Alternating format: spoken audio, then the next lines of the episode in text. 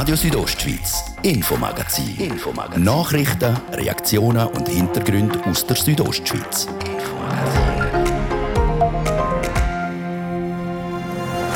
Impfen oder nicht impfen? Das Resultat ist schlussendlich das Gleiche, heisst es zum Auftakt der Impfwoche vom Bund heute bei den Behörden. Langfristig gesehen kommen alle mit dem Virus in Berührung. Man hat die angenehme Möglichkeit, das ist die Impfung. Man hat je nachdem die unangenehme Möglichkeit, das ist der Virus selber. Wir fühlen den Peakspuls im Kanton zum Auftakt dieser nationalen Impfwoche. Denn ein Teil ist dafür, ein Teil ist lautstark gegen die Corona-Massnahmen und das Covid-Gesetz. Ich finde es einfach wichtig, dass so viele Leute wie möglich anfangen sehen, was wirklich abgeht, auch lernen, selbstständig denken und nicht alles schlucken, was von der Regierung vorgegeben wird. Wir nehmen den Augenschein bei der Demonstration der Massnahmengegnerinnen und Gegner hier in Chur, gerade bei uns. Und das Bündner Kunstmuseum hat Weihnachten schon im November. Sie haben ein grosses Werk von Giovanni Giacometti geschenkt bekommen. Man sieht auf der linken Seite in ein Tal hindern und dann ab bis Richtung Samaden. Wir schauen das Bild und seine Bedeutung mit dem künstlerischen Direktor vom Bündner Kunstmuseum genau an. Ihr hört das Infomagazin bei Radio Südostschweiz. Im Studio ist der Gian Andrea Accola. Einen guten Abend.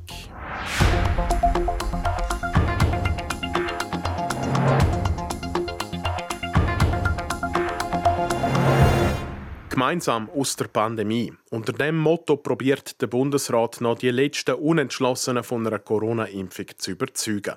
In dieser Woche findet darum in der ganzen Schweiz eine nationale Impfwoche statt. Natürlich auch hier in Graubünden. Deborah Lutz hat bei Behörden und Leistungsträgern nachgefragt, was man sich von dieser Überzeugungsarbeit noch erhofft. Es scheint, als würde der Bundesrat seine letzte Karte ziehen, um die Impfquote noch ein bisschen zu erhöhen. In Graubünden liegt die aktuell bei gut 67 Prozent. Das Ziel wären aber 90 Prozent. Ein hohes Ziel, wenn man bedenkt, dass nur etwa 5 Prozent der Bündnerinnen und Bündner noch unentschlossen sind. Der viel größere Anteil will sich wahrscheinlich einfach nicht impfen lassen. Für den Rudolf Leuthold, Leiter vom kantonalen Gesundheitsamt, aber kein Grund, es nicht weiter zu probieren. Jede Impfung zählt. Jeder Einzelne kann einen Beitrag leisten. Und 5 Prozent sind immerhin 10.000 Personen in Graubünden, wo die Möglichkeit äh, besteht, dass sie sich doch noch impfen lassen. Ich sage immer, hoping for the best and expecting the worst. Erreichen will das der Kanton Graubünden im Rahmen der nationalen Impfwoche mit einem breiten Informations- und Beratungsangebot. So kann man sich zum Beispiel beim Hausarzt oder bei der Hausärztin kostenlos beraten lassen. Verschiedene Apotheken, Spitäler und Impfzentren bieten außerdem Impfungen ohne Voranmeldung an. Eine so eine Walk-in-Impfung gibt es zum Beispiel in der Medic-to-go-Apotheke in Flims. Wir haben heute Morgen vorbeigeschaut und gefragt, wie es bis jetzt so gelaufen ist. Der Arzt Peter Reiser sagt, das sind gefühlte Hunderte. Da wird uns dann heute eingerannt. Das sind wirklich Wartelisten und die Leute sind alle daran interessiert. Wer jetzt denkt von Ungeimpften, die sich pixeln wollen, liegt falsch. Die Rede ist von älteren Personen, die eine dritte Impfung möchten, eine sogenannte Booster-Impfung. Das erste Mal impfen gekommen sind heute Morgen nur gerade drei Leute, wie die Apothekerin Barbara Sleiska sagt. Nein, brennt worden sind wir noch nicht. Wir haben vereinzelt Impfungen gehabt, aber es sind vor allem jetzt auch Fragen, die auftaucht sind oder Leute, die sich gemeldet haben, auch per Telefon, die Fragen haben. Tönt also noch nicht so, als würden sich ein Haufen Ungeimpfte umstimmen lassen. Darum stellt sich wie die Frage, was nach dieser Impfung passiert, wenn man das hochgesteckte Ziel nicht erreichen sollte. Vor allem auch im Hinblick auf den Winter. Rudolf Leuthold sieht das nicht so streng. Das ist in dem Sinne nicht ausschluss, weil eben langfristig gesehen kommen alle mit dem Virus in Berührung. Man hat die angenehme Möglichkeit, das ist die Impfung, man hat je nachdem die unangenehme Möglichkeit, das ist der Virus selber. Aber es ist klar, irgendwie in den nächsten ein, zwei Jahren wird mehr oder weniger jeder, der ja im Kanton Graubünden lebt, mit dem Virus Bekanntschaft gemacht haben.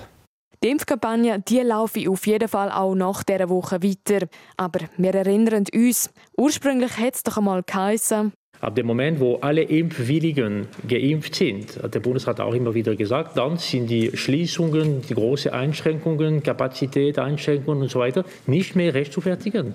Im Moment sieht es aber nicht danach aus, als würde man die Corona-Massnahmen nächstens aufheben. Im Gegenteil, sagt der Rudolf Leuthold.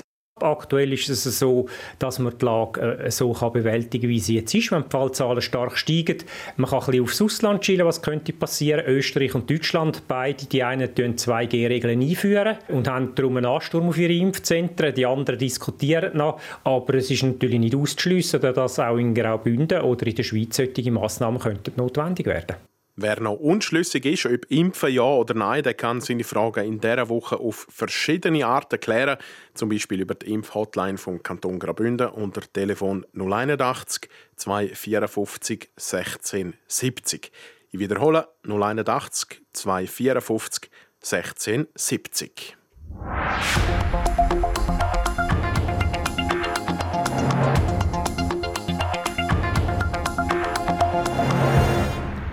Hier in Chur hat es am Samstag wie folgt tönt.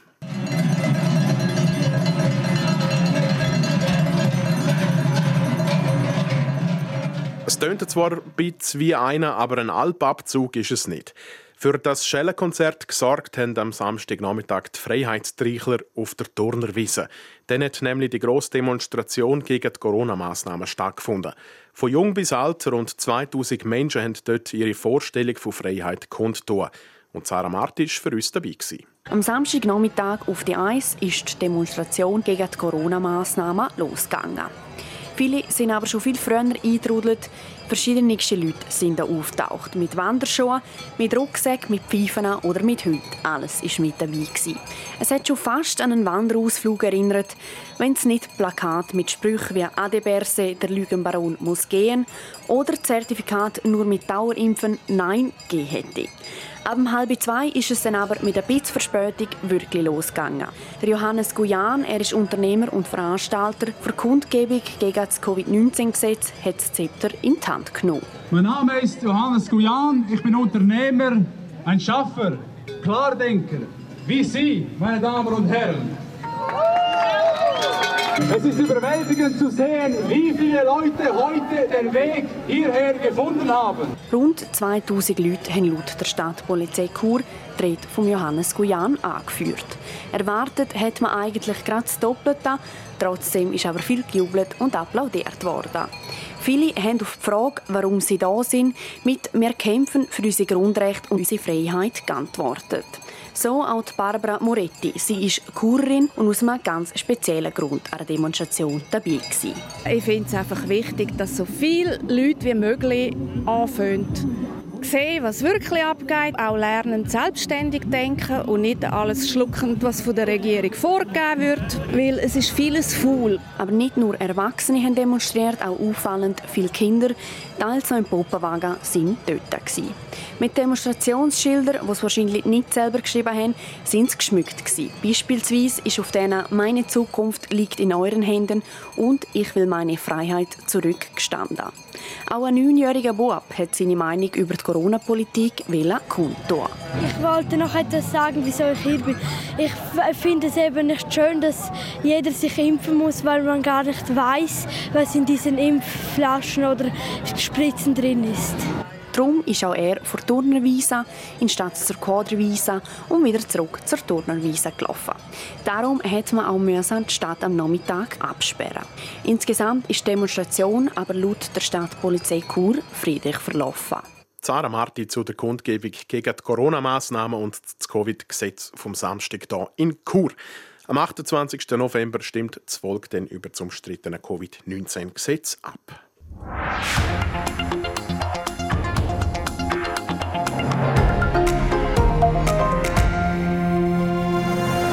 Es geht noch knapp sieben Wochen bis Weihnachten, bis wieder kleine und große Geschenke hoffentlich unter dem Weihnachtsbaum liegen. Schon reich beschenkt worden ist kürzlich aber das Bündner Kunstmuseum in Chur. Es hat ein grosses Werk vom berühmten Bündner Maler und Grafiker Giovanni Giacometti als Schenkung bekommen. Das vierteilige Panorama von Mutas Murail.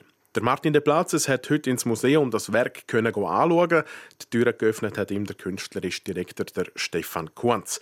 Und bevor er erzählt, wie das Museum zu dem Geschenk gekommen ist, sagt der Stefan Kunz, was der Giovanni Giacometti auf seinen fünf Meter Engadin alles gemalt hat. Man sieht auf der linken Seite in ein Tal hindern und dann ab bis Richtung Samaden. Was auffallend ist in dem Bild, dass es eine geschlossene Einheit ist. Man sieht die Bergkette, die durchgeht, aber es fehlt der Blick Richtung Maloja über die Oberengadiner See. Und der Giacometti hat hier einen künstlerischen Trick angewendet, indem er es ein bisschen zusammengefasst hat, damit es eine Einheitlichkeit vom Bild gibt. Was man auch sieht, was mich beeindruckt ist, man sieht das Dorf St. Moritz, man sieht auch St. Moritz Bad und zwischen denen eine recht äh, große Strecke, wo nicht verbaut ist. Das Bild ist 120-jährig, also es hat sich einiges da, seit Giovanni Giacometti das Werk gemalt hat. Es ist klar, es ist viel passiert in der Zwischenzeit im Engadin. Es ist aber ein Stück weit bei allem Naturalismus und bei aller Abbildhaftigkeit von dem Bild ist es auch ein Stück weit eine Idealisierung. Er zieht ja auch einen Wasserlauf durch, wo vom linken Teil bis in den rechten Teil geht. Das sind ganz verschiedene Gewässer, wo er jetzt da wie so eine Einheitlichkeit zeigt. Berge gehen nahtlos ineinander über, obwohl es dazwischen Lücken hat. Der Vordergrund zieht sich durch. Also er hat ganz klar künstlerische Intentionen gehabt, wo er das Bild gemalt hat, wo über eine reine Darstellung von der Natur rausgehen. Das Werk hat früher einem Privatbesitzer gehört, dann hätte es verkauft werden. Der Verkauf hätte nicht stattgefunden. Sie, Stefan Kunz, Sie haben Ihres dazu den schon noch beitragen, dass das Werk jetzt im Besitz ist vom Bündner Kunstmuseum. Wir haben uns natürlich sehr darum bemüht, dass das in Graubünden bleiben kann, dass es ins Kunstmuseum kommt, dass es öffentlich zugänglich bleiben kann, wenn es verkauft wird und in eine Privatsammlung geht, dann ist es nicht verloren, aber nicht, nicht sichtbar. Und so haben wir mit der Ausstellung den Stellenwert von dem Bild dokumentiert. Wir haben einen Katalog gemacht, wo wir das Ganze aufgeschafft haben und so ist es uns gelungen, alle Seiten zu überzeugen, dass es zu dieser wunderbaren Schenkung gekommen ist. Und beitragen hat auch die erfolgreiche Ausstellung, die ihr habt, im Sommer mit Frühwerk von Giovanni Giacometti. Man hat mit dieser Ausstellung natürlich gemerkt, wie wichtig uns das Bild ist und wie wichtig das Bild überhaupt ist für Graubünden, für das Bündner Kunstmuseum und die große Aufmerksamkeit, die die Ausstellung gefunden hat. Wir haben zum Teil pro Tag mehr Leute gehabt als sonst in einer Woche. Die hat sicher dazu beigetragen, dass es jetzt zu so einem guten Ende gekommen ist. Die Schenkung die ist von einer Bündner Stiftung gekommen an Sie, an das Bündner Kunstmuseum. Ihr dürft nicht sagen, wer die Bündner Stiftung ist mit Namen. Nein, das sagen wir nicht. Das haben wir abgemacht mit dieser Stiftung. Es ist eine grosszügige Schenkung, der Ankauf und die Schenkung an uns.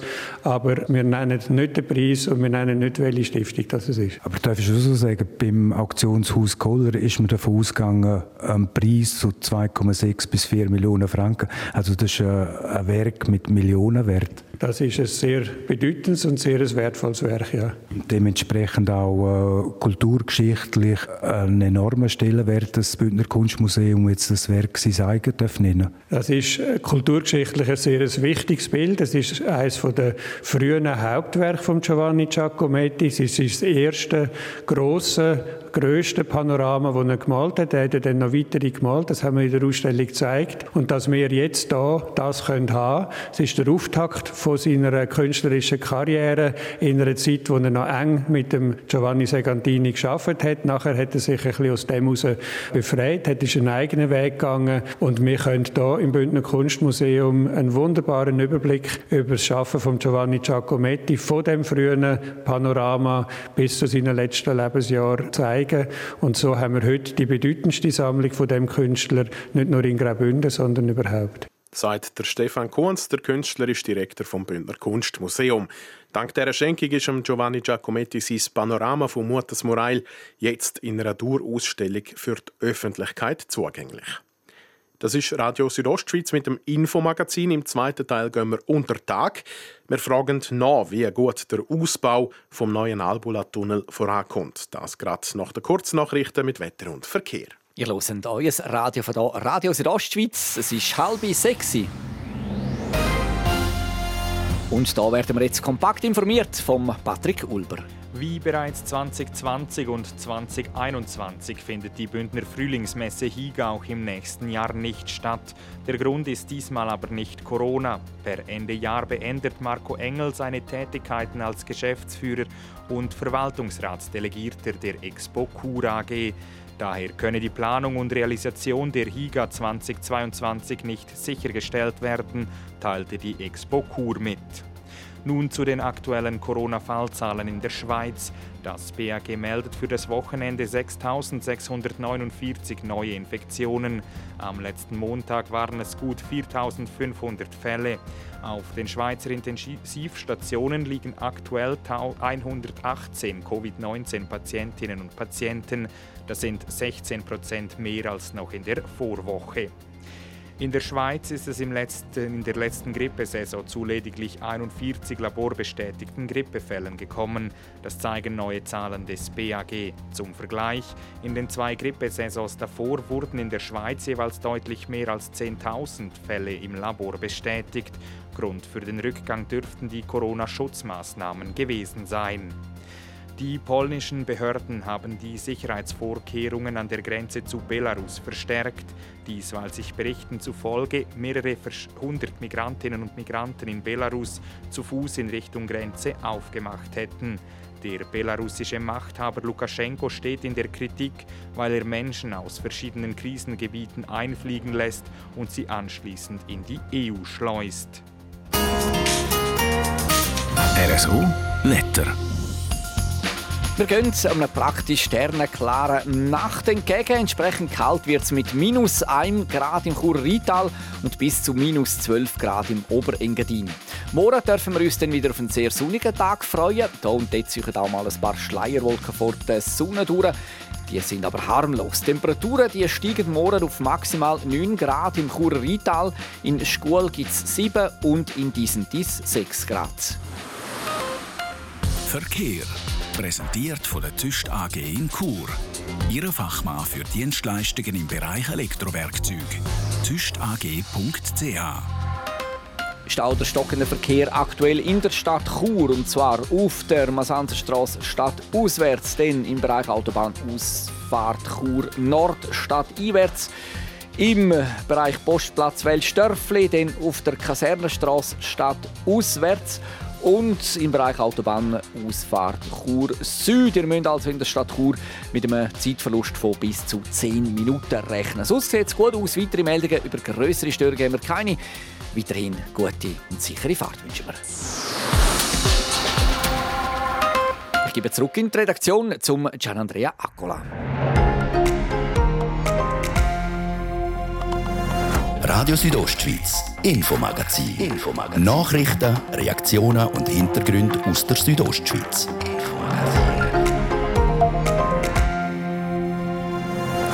Der heutige zweite Teil vom Infomagazin der steht ganz im Zeichen von einem grossen Bauwerk, das mehrere hundert Millionen Franken kostet. Jetzt läuft es wirklich wie im Förderband. Wir machen jede Woche 80 Tunnelmeter Innenausbau. Die Arbeiten am Albula-Tunnel sind aber trotz förderbandmäßigem Schaffen das erste Mal arg ins Stocken geraten.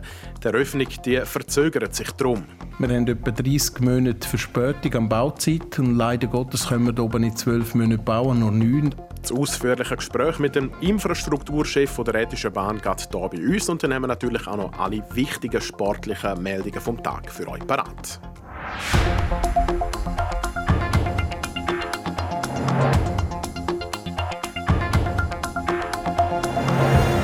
Drei Jahre längere Bauzeit und etwa 50 Millionen Franken mehr Kosten. Beim neuen Albula-Tunnel der Rätischen Bahn ist nicht immer alles rund gelaufen. Der Christian Florin, der stellvertretende Direktor und Leiter Infrastruktur, erklärt im Interview mit dem Markus Seifert, welche Probleme auftaucht sind und warum er für die Eröffnung im Sommer 2024 trotzdem zuversichtlich ist. Wir haben etwa 30 Monate Verspätung an Bauzeit und leider Gottes können wir hier oben nicht 12 Monate bauen, nur 9. Das gibt leider dann auch ein bisschen mehr Verzögerung mit der Winterpause. Grund hat es hier vor allem mit der Geologie, die wir haben, wo auf der einen Seite sehr viel Wasser drin hat, wir viel mehr abdichten müssen, die Sohle dementsprechend, wo stark durchnässt war und einfach das Bauen viel langsamer war, als wir gehofft haben. Und das gibt einfach Verzögerung ins Projekt hinein. Haben wir das nicht schon gewusst? Weil man hat ja eigentlich gerade 20, 30 Meter nebendran schon mal einen Tunnel gebaut. Haben wir da nicht gewusst, was einem da erwartet? Man hat natürlich Indizien vom alten Tunnel, aber man ist immer wieder ein bisschen anders aufgestellt. In 100 Jahren können sich auch die Wasserverhältnisse neu einstellen, der Wasserdruck, den wir drauf haben. Die Baumethoden sind anders. Und dort ist man schon ein bisschen überrascht dass es wirklich viel mehr Wasser hat, als wir erwartet haben. Bauarbeiten an und für sich sind ja schon 2018 eigentlich unter einem schlechten Stern gestanden, weil der italienische Baukonzern Condotte der ist Konkurs gegangen, der Chef von Condotte ist sogar verhaftet worden, der Firma sind Verbindungen zur italienischen Mafia vorgeworfen worden. Ist der aber im Nachhinein zu wenig sorgfältig bei der Arbeitsvergabe? Ja, wir haben genau diesen Punkt haben wir gut angeschaut. Wir haben auch äh, Bescheinigungen von Italien, die bestätigt haben, dass sie nicht in korrupten Feldern sind. Wir haben zum Glück eine gesamte Arbeitsgemeinschaft dort oben gehabt, wo es drei war. Condotte war ein kleiner Partner drin. Darum ist jetzt, äh, sage ich mal, die Auswirkungen für uns sind sehr, sehr klein im Ganzen drin, wenn ich das so darf sagen. Aber man hat genau wirklich die Punkte regelmäßig überprüft. Aber auch in Italien hat man am Schluss dann die Überraschung müssen erleben nach Condotte haben die österreichische Firma POR und die Firma Vallo den Auftrag übernommen. Äh, wie läuft die Zusammenarbeit mit diesen beiden Unternehmen jetzt? Ja, muss ein bisschen unterscheiden. Technisch sind wir sehr gut unterwegs. Also jetzt läuft es wirklich wie im Förderband. Wir machen jede Woche 80 Tunnelmeter Innenausbau. Also das läuft wirklich gut. Finanziell ist es natürlich so, dass sie sehr ein tiefes Angebot drin haben. Und mit den Erschwernis ist natürlich dann immer wieder Diskussion um die Kosten, die eigentlich uns dann begleiten in diesem Projekt. Seither äh, gibt es jetzt wahrscheinlich keine Verzögerungen mehr, abgesehen von Corona. Gibt es keine Differenzen mehr mit den involvierten Firmen? Nein, ich bin sehr froh. Wir haben vor allem die Differenz äh, bezüglich dem Bautermin haben wir können nageln, wenn man dem so schön sagt. Also wir haben einen Übergabetermin abgemacht. Die ARG wird ihre Arbeiten am Samichlaustag 22 so weit abgeschlossen haben, dass wir mit dem Gleisbau oder mit dem Eisenbahnbau dann im Tunnel anfangen können. Nach der ursprünglichen Planung sollte der Tunnel eigentlich bereits in Betrieb sein. Werden jetzt die äh, Firmen wegen dieser Verzögerung werden die noch zur Kasse gebeten? Also gibt es so etwas wie eine Konventionalstrafe? Es gibt eine Konventionalstrafe drauf, die ist aber so ausgelegt, dass sie nur bei Verschulden von der Unternehmung zum Zug kommt. Weil wir da aber Sachen haben wie Geologie, wo sehr stark das prägt, ein bisschen etwas Pandemie, dann haben wir andere Erschwernisse oben gehabt. Die sind natürlich äh, vom Bauherz tragen, die Risiken. Und darum sieht dann Konventionalstrafe nicht vor, dass sie für das aufkommen. Wenn sie aber am Schluss später kein als im Plan dann vorgesehen ist, ohne die, sage ich mal, Erschwernis drin, dann würde Konventionalstrafe doch noch zum Träger kommen. Schwieriges Gestein, zu viel Wasser und ein Konkurs. Wegen dem muss die Eröffnung vom neuen Albula-Tunnel also noch bis 2024 warten. Der Markus Seifert hat den Christian Florin, der Leiter Infrastruktur bei der RHB, auch gefragt, warum der Innenausbau denn fast doppelt so lange braucht wie der Durchstich. Ja, der Unterschied ist ein bisschen beim Rohbau können wir von zwei Seiten her arbeiten. Wir haben wie doppelte Geschwindigkeit drin.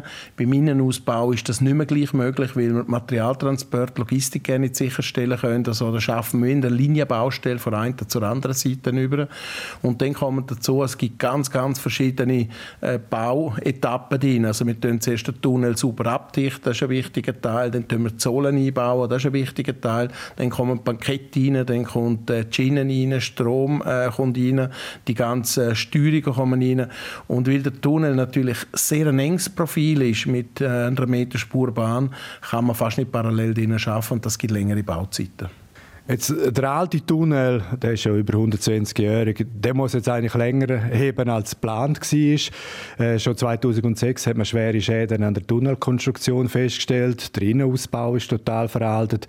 Äh, wie viel Geld hat jetzt der RHB wegen der Verzögerung noch in den alten Tunnel müssen stecken ja, wir haben bis jetzt nicht wirklich zusätzlich Geld müssen investieren Was wir haben müssen machen, Geschwindigkeit um etwa 20 Stundenkilometer absetzen, dann hebt die ganze äh, Substanz noch länger drin. Und der Rest gehört zu der normalen Unterhaltsarbeit, wo man in jedem Tunnel drin die Eis rausschlagen, reinigen, einfach die Sachen am Gleis stopfen. Also zusätzlich haben wir bis jetzt noch nichts investiert. Wenn wir es im Terminplan können heben können, dann bleibt das auch so.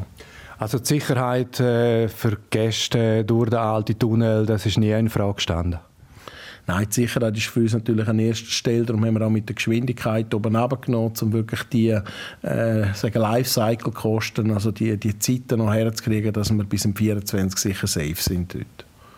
Jetzt, äh, bevor der Albula-Tunnel fertig ist, prüft der RHB schon den nächsten Tunnelbau bei Fidris im Prättigau, der Talfazza-Tunnel. Äh, welche Vorkehrungen trifft jetzt der RHB beispielsweise zum Fehler oder Versäumnis, wo man jetzt beim Albula-Tunnel hatte, damit man die vermeiden kann? Ja, der in Fideris ist nochmal ganz eine komplett andere Ausgangslage. Wir kennen dort geologisch eigentlich nichts. Wir sind jetzt sehr intensiv am Sondieren, dass wir eine richtig äh, finden, wo ist die richtige Geologie drin. Äh, man kann auch nicht vergleichen von der Geologie sonst her. Es ist sehr, sehr viel schwieriger dort drin. Es wechselt die ganze Zeit von festem Fels in Ablagerungen hinein. Das macht den Tunnelbau generell eher teuer. Und darum sind wir zurzeit noch am schauen, wo ist denn die richtige Linienführung. Also das heißt, je nachdem könnte ein bisschen längerer Tunnel im Westenfels günstiger sein, als wenn sie immer wechseln, die Formationen. Aber Tunnelbau bleibt äh, quasi ein risikoreiches Unterfangen äh, für Bahnbetreiber und auch für äh, Strassenbau. Ja, das ist so. Also Tunnel zählt sicher zu der Arbeitsgattung, die am schwierigsten abschätzbar ist. Eine Brücke kann man von außen anschauen, ein Haus sieht man auch. Beim Tunnel kommt man einfach unverhofft auf geologische Störungen rein. Im Albla-Tunnel, einfach zur Erinnerung, haben wir immerhin müssen 60 Meter gefrieren, um überhaupt durchzukommen. Das sind unglaubliche Überraschungen, die hier stattfinden können. Äh, wie mehr wir Aufschlüsse machen durch Untersuchungen, umso näher kommen wir her. Aber wir haben nie eine Garantie, dass wir da genau sind. Wegen der diversen Verzögerungen steigen die Kosten für den Albula-Tunnel von 345 auf total etwa 400 Millionen Franken. 85 Prozent von diesen Kosten übernimmt der Bund, 15 Prozent zahlt die Rette Spahn selber. RSO Sport. Präsentiert von Metzgerei Mark. Ihres Fachgeschäft für Fleischspezialitäten aus Graubünden in Chur, Langquart und Schiers. Echt einheimisch. Metzgerei-mark.ch in der direkten Quali für die WM in Katar geht es für die Schweizer jetzt in die heiße Phase und dabei hat der Nazi-Trainer mit personellen Engpässen zu kämpfen, Patrick Ulber. Ja, die Schweizer Nazi die hat sich heute in Lugano getroffen und mit dem Treffen wird die entscheidende Phase definitiv eingeläutet. Es geht nämlich um das WM-Ticket in Katar. Für eine direkte Qualifikation müssten die Schweizer der Gruppensieg holen. Nicht ganz so eine einfache Aufgabe, wenn man bedenkt, dass Italien in der gleichen Gruppe wie die Schweiz ist. Aktuell liegt auch Italien, zwar punktegleich, aber mit einer etwas besseren Goaldifferenz auf dem ersten Platz. Und gegen genau die Italiener spielen die Schweizer am Freitag in Rom. Dass man es in der eigenen Hand hätte, um den Gruppensieg noch zu holen, sei eine grosse Motivation, sagt der Nazi-Trainer Murat Yakin gegenüber SRF. Das soll ja eine grosse Motivation sein, dass man es gerade ähm, in dem äh, wichtigen, äh, nicht ein entscheidender Spiel, aber es kann doch eine Vorentscheidung geben, dass wir äh, dort wollen, äh, einen guten Gefallen machen und ein gutes Spiel zeigen und dann schauen, was äh, das Resultat rausschaut. Ein Faktor, der am Schweizer Nazi-Trainer aber sicher nicht in Karten spielt, ist die Personalsituation. Granit, Chuck, Gabriel, Embola, jetzt neu noch Steven Zuber und Nico Elvedi sind nur drei Personalien auf der Liste der Abwesenden. Aber nicht nur die Schweizer Nazi hat mit Personalmangel zu kämpfen. Am Europameister Italien fällt das Mittelfeld-Duo Nicolo Zagnolo und Lorenzo Pellegrini. Nach dem Freitag gegen Italien treffen die Schweizer dann am nächsten Montag zum Abschluss vor direkten WM-Quali auf Bulgarien. Gespielt wird vor heimischem Publikum in Luzern. RSO Sport. Präsentiert von Metzgerei Mark. Ihres Fachgeschäft für Fleischspezialitäten aus Graubünden in Chur, Langquart und Schiers. Echt einheimisch. Metzgerei-mark.ch ja, so viel für heute von uns. Danke an dieser Stelle für eures Interesse. Das Infomagazin gibt es für euch jeden Montag bis Freitag, jeden Abend ab dem Viertel ab 5 Uhr, hier bei Radio Südostschweiz, jederzeit im Internet unter südostschweiz.ch radio zum Nachlesen und natürlich als Podcast zum Abonnieren. Im Studio seid Ciao miteinander, der Gian Andrea Accola.